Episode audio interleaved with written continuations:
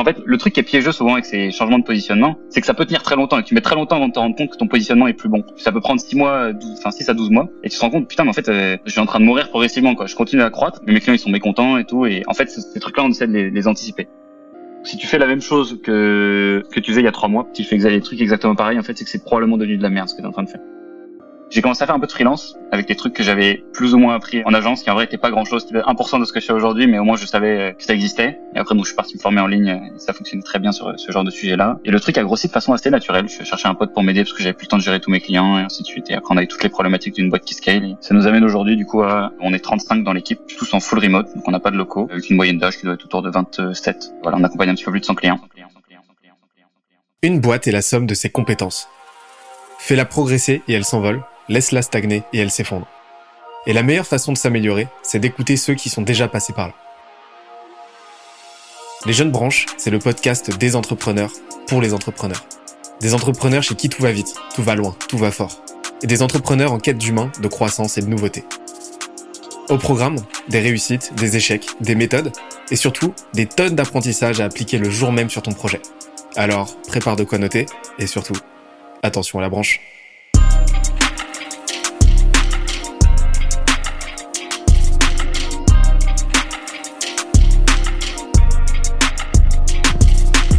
Cette semaine, je reçois Théo Lyon, CEO de Kudak, l'agence française spécialiste de la publicité sur les réseaux sociaux. On a parlé de la stratégie marketing qui lui a permis de rendre sa marque incontournable en l'espace d'un an, de ses méthodes qui lui permettent de repousser sans cesse les limites de leur croissance, et du modèle managérial novateur qui leur permet d'attirer les meilleurs talents.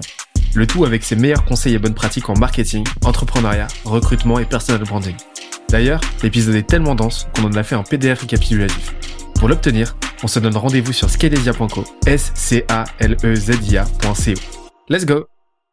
Moi, ce que je te propose, du coup, c'est, on vient tous les deux du, marketing, c'est euh, de commencer par euh, bah, ce pilier-là et de, de, voir un petit peu bah, comment tu as opéré tout ça. À savoir que le marketing euh, chez, chez Scalesia, on le définit en quatre points. déjà, premièrement, c'est le positionnement.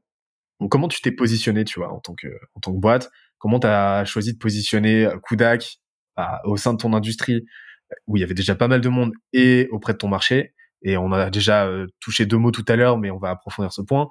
Toute la partie branding aussi. Parce que là, et, c'est dire que vous avez fait des gros gros progrès ces derniers temps. Parce que Kudak là, c'est en train de prendre euh, de prendre de fou euh, niveau marque. ensuite, la partie distribution comment tu vas chercher, euh, bah, comment tu comment tu distribues cette marque-là. Et après, bah, toute la partie étude de marché. Donc euh, pas étude de marché en mode on envoie des euh, on envoie des survey monkeys et, et, et on attend que ça se passe, mais comment tu te tiens un jour par rapport aux attentes de ton marché, par rapport aux évolutions de ton marché.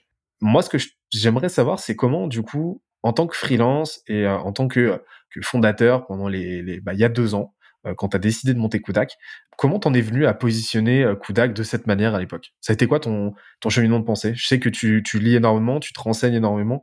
Euh, est-ce que, est-ce qu'à l'époque, tu as eu un, t'as, as eu une stratégie spécifique pour positionner Kudak? Alors, c'est, un sujet que je verrai en deux parties. Il y a la première chose, l'idée que tu, tu te fais euh, du, du, marché. Donc, euh, souvent, tu as un peu une hypothèse un peu où tu te dis, OK, moi j'avais déjà fait un petit peu de freelance. Enfin, je faisais pendant que je faisais mon freelance, je me rendais compte un peu, OK, les concurrents ils disent qu'ils font ça, ça ça marche, ça ça marche pas. Moi je vois que dans la pratique j'arrive à délivrer tel genre de résultat à tel type de personne, qui me laisse transparaître l'idée que en vrai une et aussi bah bien sûr euh, qu'est-ce qui est rentable pour toi en tant que en tant que freelance, tu vois, quels sont les clients que tu qui, qui vont être euh, apporter du revenu pour toi et de façon héroïste. Et donc ce qui m'a amené à un premier première hypothèse qui était ok le positionnement je t'aide grâce à Facebook. Euh, donc ça pour resituer c'est fin 2020 donc durant 2020 à peu près euh, est un truc qui peut fonctionner. Donc ensuite, rapidement, ce truc-là, c'est là où il évolue, c'est tu le mets à, à l'épreuve bah, de la pratique déjà, donc de ce qui se passe dans Business Manager et des résultats que tu arrives à apporter, et surtout de ce qu'en pense le client. Et euh, quand tu le racontes ça en, en discours sales et en appel de vente. Et donc rapidement, on s'est rendu compte, première chose, c'est que dans la pratique, souvent qu'avec des modifications dans Business Manager, c'est assez tendu d'apporter uniquement de la perf et de faire des, enfin de, de, de, faire exposer un business uniquement en, touchant trois quatre audiences par-ci par-là. Donc du coup, c'est là, on, par contre, on s'est rendu compte très vite que, en fait, c'est moi qui faisais les créas au démarrage et, et je, je, voyais que j'avais des comptes que j'avais réussi à débloquer en faisant, tu en parce que je renouvelais du coup souvent les créas. Euh, et je voyais que j'avais des comptes que j'avais réussi à faire exposer juste en renouvelant plus souvent que les autres, en faisant beaucoup de veille sur les Américains, en testant des idées qui étaient sympas.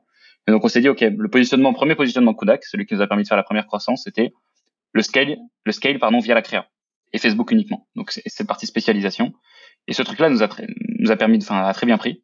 Et ça nous a permis de faire les, les enfin de, de grossir au assez rapidement au début en fait parce que cette promesse-là était assez différenciante d'un marché où ça, je, je l'ai pas construit cette, ce positionnement en regardant le marché. On s'est rendu compte quand on a fait ce truc-là que finalement dans le marché, t'avais pas énormément de spécialistes, de gens qui étaient là uniquement là-dessus. Souvent ça venait avec autre chose. Pour une raison très simple qu'on commence à découvrir d'ailleurs maintenant deux ans plus tard, c'est que tu vois l'équation de rentabilité d'une agence, c'est ta rétention fois ton panier moyen fois euh, le nombre de clients que tu arrives à onboarder.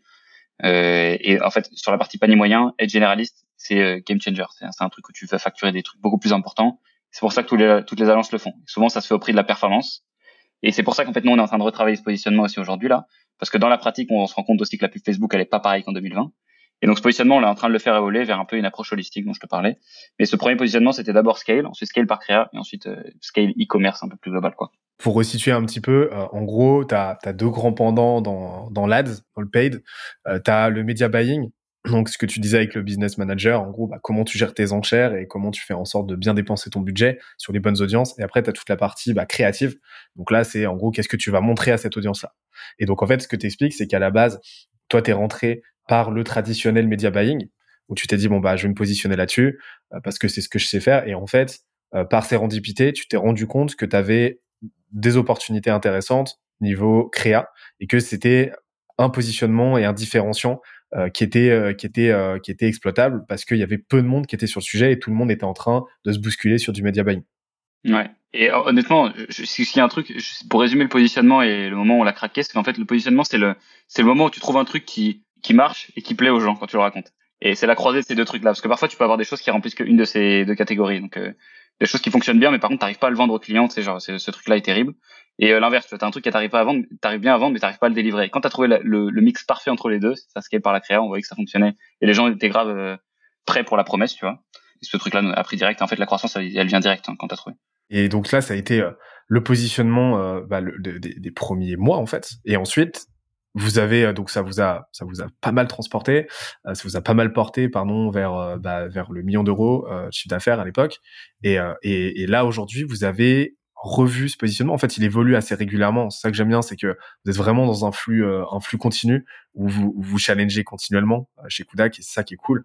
Et vous avez là évolué vers, comme tu l'as dit, quelque chose de plus holistique. Mais ça a été le fruit de quelle réflexion en fait? Ça a été, ça a été quoi la stratégie? C'était quoi le déclic? De se dire, ok, Là, l'équation dont tu parlais, aujourd'hui, elle est plus en notre faveur. Euh, on va aller s'ouvrir, on va l'ouvrir en nos chakras, on va aller s'ouvrir à d'autres réseaux sociaux, euh, des réseaux sociaux, qu'on va devoir apprendre à maîtriser du coup. Qu'est-ce qui t'a fait te dire, ok, bah, vas-y, go, on, remet notre positionnement à plat Le raisonnement, il s'est fait vraiment genre en pyramide. Le point tout en haut, c'est ce dont je te parlais, c'est l'équation de croissance de Kodak, dans laquelle il y a uniquement trois facteurs. Le nombre de clients que tu signes, le nombre de mois moyen où tu les, tu les gardes et combien tu leur factures par mois en moyenne. Donc ça, c'est l'équation de croissance. Et tu te rends compte qu'en fait, la North Star qui t'amène souvent à maximiser les trois trucs au plus, c'est la satisfaction client. Quand tu as un client qui est satisfait, par d'autres clients, donc il t'en permet d'en acquérir d'autres, il reste et il dépense beaucoup chez toi. Et donc ce truc-là, on s'est dit, ok, maintenant comment est-ce qu'on satisfait encore plus tes clients? On est parti, tu vois, de, de ce, la dichotomie euh, ce qui se vend et ce qui fonctionne. On s'est dit comment est-ce qu'on fait en sorte que nos campagnes fonctionnent encore mieux? On s'est rendu compte d'un truc, c'est que tu as une tendance. On voyait que les marques qui fonctionnaient mieux dans notre portefeuille, c'est les marques qui avaient plein de leviers à côté euh, et qui comprenait vraiment, écoute, c'est quoi, enfin qui était prêt à mettre des moyens, disons, pour tester beaucoup de créa. Donc ce qu'on s'est dit, on a fait deux choses principalement, c'est qu'on s'est dit, ok, maintenant Facebook Ads, c'est plus un prétexte pour se poser sur des sur des problématiques e-commerce globales. Est-ce que ton mix acquisition il est diversifié? Est-ce que ta, ta landing page elle convertit? Est-ce que ta LTV elle est cool derrière? LTV du coup lifetime value, qui sont plein de métriques qui sont importantes dans l'e-commerce. Et donc ce truc-là nous a permis de nous dire, ok, bah a priori la composante qui fonctionne bien chez tous nos clients et qui va nous permettre de passer à la step supérieure, c'est de diversifier les leviers. Donc on est passé de Facebook Ads à Social Ads. Donc là, on, a, on est venu ajouter du Snapchat Ads, des TikTok Ads, Pinterest Ads et toutes ces choses qui permettent de diversifier le mix et de continuer à grossir. Parce qu'en fait, le truc qui est piégeux souvent avec ces changements de positionnement, c'est que ça peut tenir très longtemps et tu mets très longtemps avant de te rendre compte que ton positionnement est plus bon. Ça peut, c'est, en fait, euh, tu, ça peut prendre 6 mois, 12, enfin 6 à 12 mois et tu te rends compte, putain, mais en fait, euh, je, suis en, je, train de mourir progressivement. Quoi. Je continue à croître, mais, euh, mes clients ils sont mécontents et tout. Et en fait, ces trucs-là, on essaie de les anticiper. Ça, c'était la première chose, social ads, diversification.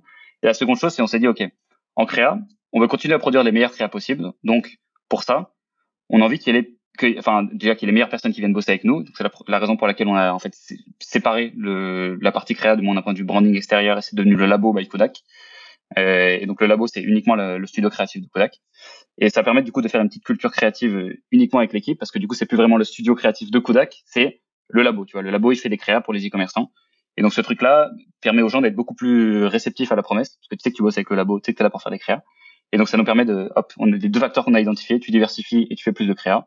Et ce truc-là nous permet de, continuer à grossir. Et puis là, on a la troisième brique qu'on est en train de mettre en place, mais dans laquelle je parlerai certainement beaucoup mieux dans six mois, euh, qu'est-ce qui se passe? Une fois que le trafic est arrivé sur ton site. Donc après, tout ce dont je te parlais avec les landing pages, panier moyen, équation économique et tout. C'est super intéressant ce que tu dis parce que j'en parlais euh, dans l'épisode précédent avec euh, avec Andrea euh, Ben Saïd d'Eskimos.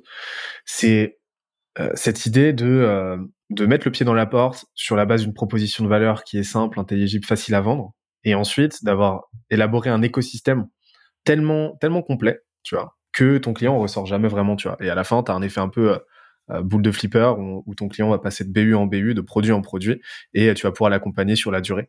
Et, en fait, c'est un petit peu ce que tu es en train de faire là, c'est-à-dire que tu es en train de positionner petit à petit sur tout le, tout le funnel, tout l'entonnoir de conversion, euh, donc de la partie euh, traffic, bah, traffic acquisition, donc de comment tu génères le clic sur ta page, avec tous les canaux que ça comporte, et ensuite bah, comment tu vas optimiser les conversions sur cette page-là. Et là, bah, tu, tu couvres tout le champ. quoi sur la partie généraliste, c'est qu'en fait c'est très compliqué de vendre un généraliste tout court et et, délivrer un truc quali. Nous, ce qui fonctionne bien, c'est la raison pour laquelle je suis très content qu'on l'ait pas fait depuis, enfin dès le début, ce truc un peu un peu plus généraliste, ce virage qu'on est en train de faire, c'est que pour qu'un client il te fasse confiance, il faut que tu lui montres que tu es très fort sur un truc, et ensuite il va être beaucoup plus open à t'écouter sur le reste. Et c'est pour ça que c'est très compliqué de vendre un. Si je fais ça, je fais ci, je fais ça. Enfin, si tu fais trop de trucs, en fait, le, il va dire ok, attends. Si il suffit que tu sois benchmarké versus un spécialiste, il va dire attends, mais trop bizarre. Comment est-ce que le mec il arrive à tout faire? Il y a, y a, un truc qui va pas. Et donc souvent, euh, en fait, on est généraliste que pour nos clients existants. Tu vois, les clients qu'on a signés sur de social ads, après ils comprennent boum, et là on peut ouvrir tout le reste. Ils commencent à comprendre ce qu'on apporte. Ils nous font confiance. Et hum, donc je pense qu'il faut passer par un spécialiste pour ensuite devenir généraliste. Et c'est un petit peu ma vision pour l'instant du truc. Ça c'est clair, on la connaît tous un petit peu l'agence qui va euh, qui va faire tout quoi, qui va faire un peu d'ads mais euh, n'importe comment, qui va te faire un site euh, sur Wix, etc. Et c'est et, là en fait t'es vraiment rentré par cette porte là, de la spécialisation directement. Tu t'es positionné, on va parler après de la brand, mais vous êtes vraiment brandé comme expert sur Facebook Ads et avec une personal brand aussi qui est la tienne, qui a bien propulsé tout ça. Et donc ça a été très facile ensuite de faire le switch vers les social ads parce que euh, parce que Facebook euh, Facebook Ads c'est un petit peu genre le fer de lance, un petit peu la régie euh, la, the régie quoi. Donc ça a été assez facile de faire le switch. Et, et, et tu mets le doigt sur un, autre truc super intéressant qui est que tu vois c'est un petit peu le, le, le, le facteur qui nous a saoulé chez dans mon ancienne boîte. On était une agence on faisait de la lead gen tu vois. Qui nous a saoulé c'est que bah, quand t'es une agence t'as pas nécessairement la légitimité de de venir challenger ton client euh, sur tout ce qui va impacter ton travail. Donc, euh, comme tu le disais, hein, tu vois, enfin, euh, tes ads vont être dépendantes de ta de ta proposition de valeur, vont être dépendantes de la qualité de tes produits, de ton positionnement, de toute ta strat, etc. Et pas seulement de la qualité de tes ads, de la qualité de ton media buying, et ainsi de suite. Et, et en fait, vous aujourd'hui, vous avez résolu ce problème, de ce que je comprends, en déjà formulant une proposition de valeur bien punchy qui vous permet de vendre assez facilement avec une brand, une distribution qui propulse tout ça et qui facilite encore plus la tâche. Et ensuite, avec une expertise et un approfondissement qui vous permet de, d'axer votre rétention et votre collaboration autour euh, d'un, vrai partenariat et, vous, et, la possibilité du coup de faire de, de, casser ce de casser mur, de casser euh, cette frontière prestataire client et d'aller challenger vos clients sur euh, bah, des thématiques plus profondes et, euh, et qui vont graviter autour de votre travail. Quoi. Et donc ça, ça vous permet d'intensifier vos relations et, euh, et ça vous permet de, euh, par là même, d'améliorer votre, d'améliorer la qualité de vos, de vos livrables et en même temps votre satisfaction et en même temps bah, votre bouche à oreille, ainsi de suite. Ça, c'est un, c'est un chantier, en fait, c'est très compliqué de se poser et se dire à un moment, c'est fini, tu vois. C'est bon, là, j'ai vraiment réussi à être partenaire de confiance et, et je peux, je peux en fait pousser n'importe que, n'importe quoi à mon client, il va me croire. Enfin, il va, il va me suivre, disons, me croire monsieur, c'est la même chose. Mais en fait, on s'est mangé quand même des bonnes portes hein, là-dessus parce que ça, c'est un truc qu'on en parlait un petit peu avant sur les, les problèmes du scale, c'est que comme ta promesse, elle évolue, souvent en fait, il faut, il faut toujours essayer de rééquilibrer deux trucs quand tu fais une agence, c'est ce que tu délivres, ce que tu vends. Et euh, en fait, on s'est, on s'est rendu compte depuis là pas mal de temps, c'est la porte qu'on s'est mangé le mois précédent, euh, c'est que, disons, on délivrait des choses qu'on ne vendait pas. Et c'est-à-dire, on t'arrive avec une promesse. Nous, on avait cette promesse qui en fait avait pas tant évolué que ça. C'était la même promesse qu'au démarrage, c'est-à-dire, je suis là pour t'aider à scaler grâce à Facebook. Euh, et ensuite derrière, on, arrive on arrivait, tu vois, sur, sur les mois précédents, on disait, écoute, bah, pour scaler sur Facebook, il va falloir toucher à ta landing page, euh, mettre en place tes séquences email, tes trucs comme ça, tout optimiser derrière, travailler ton, tes réseaux sociaux organiques. Et en fait, à un moment, on avait une incohérence. Les gens ils étaient là, mais attendez, on m'a vendu du scale Facebook, je croyais que vous alliez appuyer sur trois boutons et me faire scaler. Euh, pourquoi est-ce que je dois faire tout ce travail-là? Et ce truc-là, c'est en fait, on a dû, et du coup, en fait, le mec peut pas faire les modifications, donc du coup, t'as pas la performance que tu veux, et t'as un client qui finit par être insatisfait. Euh, et ce truc-là, c'est vraiment typiquement la pression qui vient avec la croissance de toujours obligé de rééquilibrer. J'en ai un qui est plus avancé que l'autre, l'autre que je dois rééquilibrer, etc. Et c'est pour ça qu'on a, là, on est en train de faire évoluer la promesse dans le dans le discours sales. Et ce truc-là est vraiment, ça débloque. Parce qu'en vrai, le, secret d'une agence qui fonctionne, c'est manager les attentes, c'est tout. Je vous, je vous le donne, hein, c'est un secret. C'est tout. C'est tu, si tu peux tirer une balle dans le pied et faire le meilleur travail du monde. Euh, si tu si tu t'annonces de la merde au démarrage, euh, donc tu survends des trucs ou, tu, précises pas exactement ce que tu vas apporter au client euh, d'un point opérationnel, euh, même si tu es le meilleur génie de la terre. Donc c'est vraiment un truc, c'est manager les attentes. Hein. Quelqu'un qui a quelqu'un qui tu délivres un 8 sur 10 et qui s'attendait à un 7 sur 10 est beaucoup plus content que quelqu'un qui a un, qui un, 9 sur 10 mais qui t'a vendu un 10 sur 10. Tu vois. Donc euh, c'est pour ça qu'il faut être très réaliste avec ce que tu peux apporter et ce que tu peux pas apporter aussi. Ça se passe tout en haut, qui tu laisses rentrer dans ton agence. Et c'est très corrélé à ton expertise et à, et à ton expérience aussi. Avoir suffisamment de background pour savoir euh, quand t'es dans le juste et quand euh, quand t'es dans la survente. Quoi. J'interromps l'échange 30 petites secondes pour te dire de ne pas oublier de nous ajouter une petite note des familles sur Apple Podcast ou sur la plateforme de ton choix. Tu connais la chanson, ça nous aide très fort à faire connaître euh, le podcast au plus de monde possible. Allez, on reprend. Et, du coup, bah, donc ce, positionnement, bah, est quand même bien solide, bien ancré. Euh, on le voit, euh, on le voit avec la, la clarté avec laquelle tu, tu présentes justement. Donc on voit que c'est quand même quelque chose de très réfléchi. Et, et, et, je trouve que ça se transfère vachement bien à votre branding. Donc on en, on en vient au deuxième point de votre marketing, c'est euh, bah c'est la marque Kudak qui a, qui a, qui a, qui a, vraiment vraiment pris de l'ampleur ces, ces derniers mois, je trouve. Euh, on voit qu'il y a eu une vraie réflexion autour de votre identité, etc. Ça m'intéresse qu'on en parle. comment tu l'as pensé? Parce que au, début, c'est Kudak, je me souviens, euh, en 2020, quand tu quand tu t'es lancé, c'était très très corrélé à ta marque personnelle. Kudak, c'était euh, c'était euh, c'était Théo Lyon hein, principalement. Euh, comment est-ce qu'aujourd'hui tu as fait pour l'échafauder et pour, pour, pour transiter de cette marque minimale viable à l'époque à aujourd'hui la marque Kudak qui qui commence à qui commence à dépasser ta simple marque enfin ta marque personnelle à toi? Alors ça c'est un vrai sujet qui est technique parce que je prêche sur toutes les paroisses.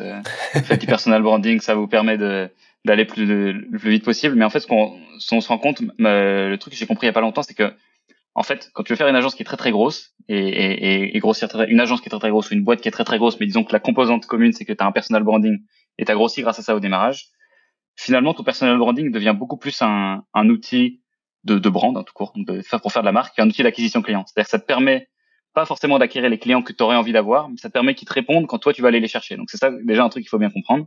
Et donc tout ça a fait qu'on a dû opérer un virage pour faire en sorte que la marque Théo euh, se, déjà transite vers la marque Kudak et ensuite transite vers tous les autres gens de l'équipe. Donc on l'a fait euh, progressivement en fait, tu as trois étapes dedans, c'est ça commence par ma marque perso et ensuite euh, c'est la fameuse stratégie Avengers. Bon, je passe pas trop longtemps sur la marque perso, hein, tu poses sur LinkedIn, etc. Tu choisis trois quatre sujets sur lesquels euh, personne n'est d'accord avec toi, tu fais toute ta com dessus. toi c'est HEC. Moi j'en ai plein, tu vois. Je, ouais, suis plein de croyances là-dessus. Sur le même, tu peux choisir sur euh, sur sur Facebook Ads, tu vois, j'en ai des tonnes aussi. Hein. Mais, mais ça, ça marche très bien souvent si tu veux sortir du lot. Et ensuite, tu passes à la stratégie Avengers. Avengers, c'est quoi? C'est bon, c'est constitué de plein de super héros et quand ils vont ensemble, ils sont les Avengers. Euh, et donc pour ça, le but c'était de faire monter les gens de l'équipe pour les commencer à les faire partager. Euh, donc nous là très simple, on pourra parler si tu veux du, en détail de ce truc-là, mais euh, on, le, le, cœur du problème pour faire partager les gens, c'est de leur expliquer à quoi ça sert et lever leur blocage. Euh, à quoi ça sert et comprendre que c'est pas un intérêt pour la boîte uniquement, mais c'est un intérêt pour eux. Quand t'as quelqu'un qui passe chez toi et qui ressort avec une marque perso de ouf, derrière il va demander des salaires beaucoup plus importants et on va lui dire oui, absolument. Donc ça, c'est vraiment une tuerie pour, pour tous les gens et ça, le faire comprendre, ça a été un gros déclic. Et ensuite, c'est lever les blocages. Les blocages, en fait, t'en as trois souvent. T'as les blocages, euh, je sais pas quoi poster, j'ai peur de mettre en avant et euh, je sais pas écrire. Enfin, je, je, je sais pas écrire des trucs intéressants. Et donc ce truc-là, c'est très après euh, conjoncturel à ta boîte, comment est-ce que tu l'élèves. Mais nous, on, accompagne tout le monde. C'est moi qui le fais personnellement. Ou alors Mathieu, du coup, de chez nous, là, qui est, qui a Linker, qui est aussi une boîte Kodak, qui, qui accompagne les gens. Et donc Avengers. Et en fait, avec Avengers, tu fais Avengers assez longtemps. Finalement, euh, ça devient plus. Les gens se disent, ok, je sais plus exactement à qui associe cette marque-là. Donc c'est quoi le point commun entre toutes les personnes que j'ai vues dans mon fil d'actualité? Et eh ben c'est Kodak. Et c'est là où, as, où tu fais ta brand et tu fais la transition normalement assez assez smooth. Excellent. Et, et donc là aujourd'hui, c'est toi qui les accompagne perso? C'est ça que tu as dit? Je, je, les bloque au, je les bloque au début, euh, juste pour les premiers posts. Mais ensuite, moi, je, ça c'est marrant parce qu'on m'a dit plusieurs fois, les gens se demandent si c'est moi qui écris les posts de l'équipe. Ah ouais? Euh, Ouais, on m'a dit plusieurs fois, mais en fait, je sais pas pourquoi. Euh, c'est peut-être parce que je les ai aidés au début ou alors qu'ils consomment mes posts. Mais non, non, j'ai écrit aucun post d'aucun des membres de l'équipe. Euh, ça me flatte que vous disiez ça. Donc non, non, mais ça fonctionne bien. Écoute, on doit graviter vers les mêmes choses. C'est sûr que si tu les formes au début, et puis je pense que t'es, voilà, ils s'inspirent aussi de ce que toi tu produis, mais et, et, du coup, en fait, de ce que je comprends, c'est que euh, votre euh, votre votre brand, elle est très corrélée à votre distribution aujourd'hui. C'est-à-dire que c'est euh, c'est vraiment par incrément en fait, par par par simple exposition, par par récurrence que vous allez que vous allez rendre rendre la marque Kudak omniprésente dans l'objectif derrière d'être un incontournable sur les ads quoi. Euh, ouais, c'est ça. Bah du coup, ça nous fait une transition tout trouvée vers la distrib. Euh, aujourd'hui, je crois, euh, si je ne m'abuse, que vous prospectez très peu, c'est ça? Ou voire pas du tout, et que c'est quasiment uniquement de l'inbound en fait Ouais, absolument. Ça va changer absolument. Ça a commencé à changer déjà depuis un mois, disons, où on enregistre. On commence à prospecter parce que ce que je te disais, c'est la réalisation euh, récente que si on veut les clients qu'on, enfin, les clients qui vont nous permettre de passer un cap chez Kodak, il va falloir qu'on aille les chercher et pas attendre qu'ils viennent à nous. Euh, mais non, non, on a, pendant longtemps, on n'a pas prospecté en fait. On a disons les 18, 19 premiers mois de, de Kodak. Pas un seul message shooté.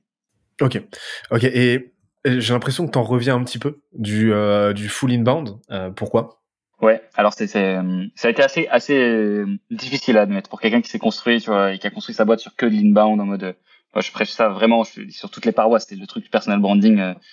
c'est impossible de me faire fermer ma gueule dessus parce que ça a tellement changé ma vie et, ma boîte que, j'en parle à tout le monde. Et tu te rends compte de plusieurs choses, c'est qu'en fait finalement, euh, t'as pas toujours les clients dont que tu as envie d'avoir. Euh, t'as beaucoup de déchets nécessairement comme c'est de l'inbound, enfin de déchets de gens hors cible, disons, pour pas faire le, le gars un peu pédant, de gens hors cible. Si tu veux bosser avec les gens avec qui t'as vraiment envie de bosser, qui en fait euh, à un moment s'impose comme une, conséquence logique et la next step logique, là c'est un mode pour grossir. Bah, je te dis, l'équation de croissance elle est très simple. Il faut des gens, la rétention, on, bah, on est bon, l'acquisition client on est bien. Il faut des gens qui dépensent plus, des plus gros paniers moyens. la façon la plus simple c'est quoi? C'est d'accompagner des plus grosses boîtes avec lesquelles t'as envie de, euh, bah, t'as envie de bosser. Et ce truc là, tu peux pas te permettre en fait au bout d'un certain stade d'attendre qu'elle vienne à toi. Ce, ce truc-là, c'est c'est complexe. Je, je, suis loin d'être une référence là-dessus parce que c'est pas notre notre culture de base, donc il va falloir qu'on progresse dessus. Et j'ai un head of sales magnifique, bisous Massi si tu m'écoutes, qui qui a entamé ce chantier et qui a des super résultats pour l'instant. Voilà, donc la transition euh, se, fait gentiment et je pense qu'elle est assez inconfortable, mais il faut la faire à un moment. T'es un peu obligé et puis c'est un luxe en fait. Finalement, ça te sert pas à rien ce que tu as construit sur le inbound quand tu fais le l'inbound. Parce qu'il y a quand même pas mal de gens que vous contactez qui vous connaissent, qui ont déjà entendu un petit peu parler de vous. Ouais, c'est ça, ça aide. Et puis même, même s'ils ont pas entendu parler de nous, ils tapent Kudak sur Internet et là, ils trouvent plein de choses. Et puis, tu as des passerelles intéressantes. C'est-à-dire qu'aujourd'hui, tu vois, avec, euh, avec LinkedIn, c'est très facile d'aller identifier euh, les gens ou les boîtes qui, euh, qui ont vu passer tes posts ou qui se sont engagés dessus, qui t'ont pas nécessairement contacté de façon proactive, et puis toi d'aller briser la classe. Donc tu as des passerelles de plus en plus évidentes qui se font et ça te facilite le travail. Mais, mais justement, en fait, tu vois, ça c'est l'enjeu et c'est un enjeu qu'on qu'on a qu'on a eu avec Skilesia. C'est c'est le, le game de vu que tu as une cible très très large qui te contacte en inbound, déjà tu as cette barrière mentale de tu dois faire le switch de OK, tout le monde veut travailler avec moi, tu es un petit peu la star, euh, que, euh, que ton marché se dispute, euh, à euh, c'est moi qui vais chercher mes clients et j'inverse un petit peu ce rapport de force. Donc ça c'est la première chose. Euh, et je pense que c'était un petit peu, voilà, je pense que c'est pas évident, c'est pas évident de faire le switch. Et, et, la deuxième chose c'est, bah, vu que tu as un éventail très large, c'est très compliqué au final d'identifier ton client idéal et de trouver vraiment le segment auquel tu apportes le plus de valeur. Je sais pas comment toi tu as opéré ce, ce travail.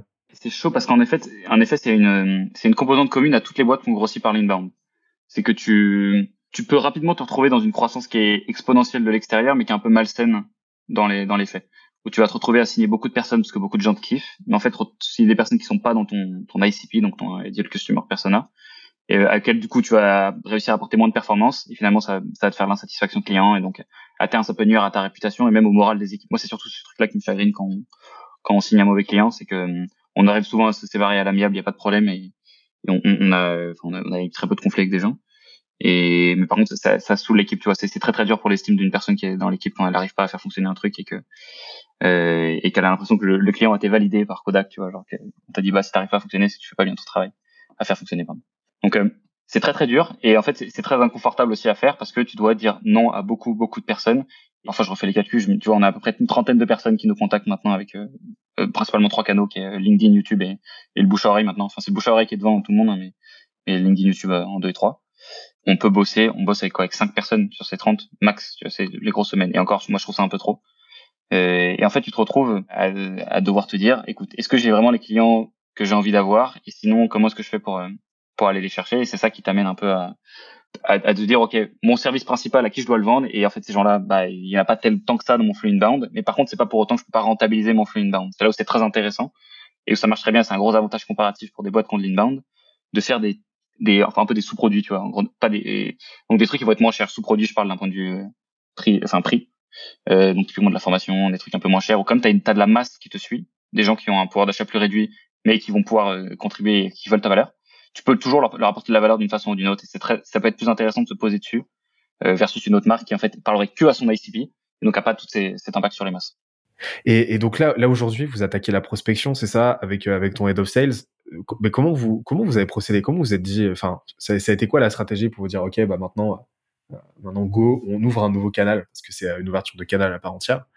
comment vous avez procédé? Parce que c'est un vrai sujet pour beaucoup beaucoup de boîtes tu vois. Enfin le nombre de boîtes qu'on voit passer qui reposent euh, bah, quasiment exclusivement sur le réseau du fondateur euh, sur le bouche à oreille et c'est quelque chose de très bien parce que tu as un fort bouche à oreille ça veut dire que tu as un produit euh, qui tourne que tu as une satisfaction client qui est cool mais au bout d'un moment il va falloir diversifier tes diversifier tes canaux parce que tu peux pas dépendre du bouche à oreille de quelque chose euh, d'aussi euh, volatile.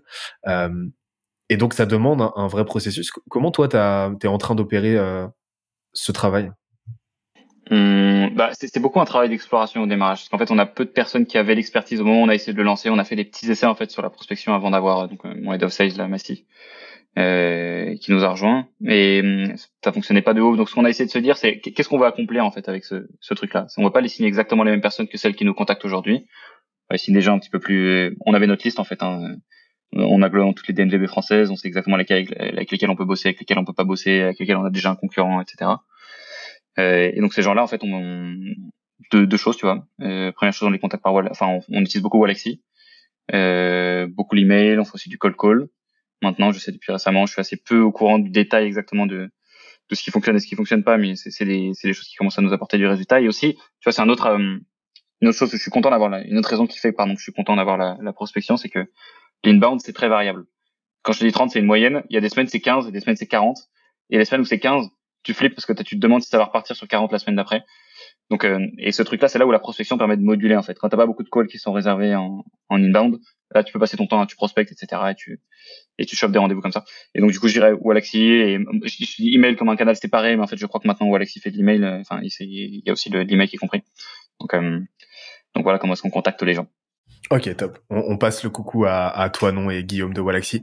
Et euh, euh, nous, on a trouvé une solution. Là, on commence à se lancer aussi euh, en, en, outbound de notre côté. Euh, à la base, je viens de la tu vois, mais il nous a fallu, il nous a fallu presque un an et demi avant de, de commencer à faire de la parce que, bah, pareil, inbound plutôt plutôt cool. Et en fait, le, le truc qu'on a trouvé pour lisser le pipe, c'est bah, c'est notre liste email, tu vois. Donc en gros, on a une liste d'email de 20 000 personnes. Ça, c'est vraiment vraiment fou parce que bah, dès qu'on a un petit creux dans le pipe, on, on envoie un appel à candidature pour euh, pour, euh, pour, pour, pour notre offre advisory et, et on a euh, systématiquement entre 20 et 50 candidatures euh, qualifiées, tu vois, avec budget et tout.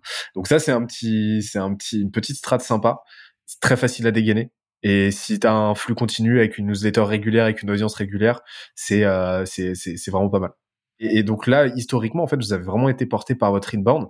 Et, et tu vois, ce que je t'ai dit avant de lancer l'enregistrement, c'est que vous avez un, un, une stratégie de contenu qui est juste euh, remarquable par l'intensité, par la fréquence de vos publications. C'est juste fou. Et ce que j'adore, c'est que là où tout le monde va marteler qu'il faut se concentrer sur un seul canal, euh, sur une seule thématique, en fait, tu as pris le contre-pied total de ça et tu présent partout, vous êtes présent partout de plus en plus. Euh, ça m'intéresse d'en savoir un petit peu plus sur, bah, ta Content Factory, ta stratégie autour de ça et, comment tu l'opères, comment tu la penses, comment ça se passe Alors, je suis assez d'accord avec le fait qu'il faille faire euh, tapis sur un canal quand ça fonctionne. En vérité, le truc, c'est souvent que la bonne pratique, c'est tu scales un truc quand ça fonctionne, et quand tu te retrouves à scaler un truc qui fonctionne, finalement, tu deviens hyper dépendant d'un canal parce que tu n'as plus le temps de, faire les autres choses à côté. Donc, ce que je me suis dit, c'est, non, je veux pas avoir ça. J'ai pas envie d'être hyper dépendant de LinkedIn, j'en sais rien, mon reach peut faire diviser par deux d'une semaine à l'autre. Enfin, tu sais très bien, toi aussi qui partages très régulièrement sur LinkedIn que c'est hyper aléatoire. Et donc je me suis dit, ok, ce truc-là est une, c'était pas juste un canal d'acquisition de lead, ce que je dis au démarrage, c'est un canal de branding. Et en fait, je pense que c'est un avantage comparatif sur le milieu des agences de créer de la marque. J'ai pas l'impression que nos concurrents aient beaucoup de marques, enfin, aient beaucoup investi sur leur marque et essayer de, enfin, c'est c'est c'est d'ailleurs assez paradoxal parce que ça accompagne beaucoup de marques, qui font des réflexions autour du branding, etc. Et ils l'appliquent pas pour eux. ou très peu, c'est toujours très scolaire, etc. Et donc je voulais vraiment essayer d'avoir un truc différenciant où c'était pas gagné que ça allait fonctionner, en disant ok, on, va bourriner sur plein d'endroits et on veut que ça fasse exactement le même effet que quand tu vois, tu vois une marque, tu la vois à la télé, ensuite tu tu la vois sur un billboard dehors, puis tu vois ton télé, tout ton téléphone, tu la vois sur Facebook. Je veux que ça fasse pareil avec nous. En fait, on a cadré un petit peu, on a commencé l'ordre, il a été très simple. Euh, on a commencé par LinkedIn. Ensuite, j'ai très rapidement foutu YouTube, mais euh, enfin rapidement, c'est 6 à 8 mois plus tard. 6 mois, j'étais uniquement sur euh, LinkedIn parce que YouTube est quand même un petit peu plus euh, chronophage et, et donc tu as plus de barrières à l'entrée sur ce truc-là au démarrage avant de t'y mettre. Mais d'ailleurs, c'est ce qui fait qu'il est aussi aussi différenciant ce truc, c'est que quand tu l'as, tu sais quasiment que ouais, 9 concurrents sur 10 feront même pas l'effort d'essayer de se lancer dessus. Euh, et ensuite, c'est là où on a commencé à se pencher sur un peu tous les tous les trucs connexes. Donc là, Instagram qui était que j'utilisais pardon à titre perso et que je rebrandais un petit peu en pro pro slash perso, qui est un peu la la vente que j'essaie d'avoir. Euh, puis TikTok, puis le podcast, euh, parce qu'on a remarqué qu'il y avait beaucoup d'e-commerçants qui, en écoutaient énormément euh, et en avait très peu en fait sur le enfin de, de bons podcasts sur l'e-commerce. Et on voulait du coup compléter un petit peu ce truc-là. Qu'est-ce qu'il y a d'autre? J'ai commencé Medium il y a pas longtemps. Il va y avoir du Twitch. Et donc tout ça nécessairement, ça prend du temps. Et ça s'est fait progressivement. Tu as eu trois grosses étapes dont du de la content factory comme tu dis j'aime beaucoup ce mot donc de l'équipe contenu chez nous en fait la première étape c'est où je faisais moi-même avec des plus euh, plus stagiaires là c'est vraiment du rafistolage euh, j'écris mes posts LinkedIn et une personne monte mes vidéos YouTube que j'écris j'enregistre etc chez moi parce que j'avais le matos et j'ai un peu un unfair advantage qui est que mon coloc est vidéaste euh, s'appelle David Tran d'ailleurs je l'embrasse euh, il écoutera certainement pas cet épisode il s'en bat les couilles de ma vie mais mais je l'embrasse quand même euh, et donc du coup, ça me permet en fait d'avoir le matos euh, pour enregistrer dans ma chambre très facilement. C'est la première étape. Ensuite, quand on a voulu professionnaliser un petit peu, c'est là où on s'est dit ok, maintenant on peut plus vraiment. C'est en train de devenir trop important pour laisser ça au hasard euh, et faire ça un peu avec du rafistolage. Donc on a embauché un CDI euh, avec qui ça s'est très bien passé, qui a permis de faire grossir un petit peu plus la chaîne, d'apporter plus de, de rendu qualitatif sur sur la chaîne YouTube principalement. J'ai toujours regardé mes posts LinkedIn. Et j'ai oublié de d'ailleurs de parler de Twitter hein, la dernière fois, mais enfin quand je, te disais tous les leviers sur lesquels on était présent, mais il y a aussi Twitter. Donc ça c'est la seconde étape. Et la troisième étape, c'est celle dans laquelle on est actuellement, euh, parce qu'il y a eu un il y a eu un CDI puis deux CDI. Et là le but c'est vraiment de se dire ok maintenant le contenu c'est plus juste un canal d'acquisition, maintenant c'est un truc hyper important et c'est un enjeu de brand Kudak, c'est-à-dire c'est un truc demain s'il n'y a pas de contenu qui sort, on est dans la merde. C'est pas un jeu, je fais pas des vidéos pour m'amuser, je fais des vidéos pour faire grossir ma boîte et la boîte grossit pas si je l'ai fait. Donc là on s'est dit ok, bah, il faut l'équipe qui suit. Donc on est en train de la reconstruire cette équipe parce qu'on a un petit peu, donc du coup on l'a fait évoluer parce qu'on a eu des, départs. Euh, et donc là-dessus l'équipe ressemble à ça. On a un head of content, euh, du coup qui, arrive d'ailleurs, qui est pas encore arrivé mais qui va arriver dans deux, mois là. Et euh, donc il y a un ancien de chez Canal+, qui a bossé sur Studio Bagel, Brut, etc. Et qui va du coup s'occuper d'harmoniser tout parce que c'est ça là un problème quand t'as beaucoup de choses, c'est que c'est très compliqué de tout harmoniser. Donc il va il va s'occuper de coup d'écriture et, et harmonisation. Et ensuite après euh, deux CDI sur YouTube. Donc euh, monteur uniquement euh, pour euh, faire des rendus un peu plus quali et, et monteur slash slash cadreur vidéaste quoi. Donc des gens qui peuvent venir filmer aussi. Un alternant sur Instagram et TikTok. Donc personne qui est chargée de publier à minima un reels donc et un TikTok par jour. euh, je réfléchis. Et oui, et un copywriter, et qui en fait, qui à la base était un stagiaire, qui était Mathieu, mais qui finalement est devenu le CEO de, de Linker qu'on a racheté. Et du coup qui s'occupe de qui met sur la rédaction des posts LinkedIn sur lesquels moi je fais les squelettes les idées et les squelettes et lui euh, fait les, les rédactions qui sont les choses un peu chronophages qui permettent de gagner un petit peu de temps. Ça me permet du coup d'aller explorer. Et du coup quel est mon rôle dans tout ça? Euh, moi j'enregistre les vidéos YouTube très simple. Je les écris je les enregistre. Ensuite elles partent en montage ça se fait tout seul. Euh, les posts LinkedIn donc je fais les squelettes. Et ça me permet d'aller explorer les nouveaux leviers qu'on veut lancer typiquement Twitter où là du coup j'ai pu beaucoup enfin enfin commencer à exploiter la plateforme et euh, tous les autres trucs qu'on va lancer derrière pareil pour le podcast hein, c'est vraiment c'est aussi moi qui fais tout de A à Z J'espère que l'épisode t'a plu autant que ça nous a plu de l'enregistrer et de le produire. En attendant le prochain épisode, on se donne rendez-vous sur scalesia.co, s c a l e z i a.co où tu découvriras des cours, des vidéos et des lives en libre accès pour t'aider à faire décoller ta boîte comme jamais. On se dit à très vite. Bye bye.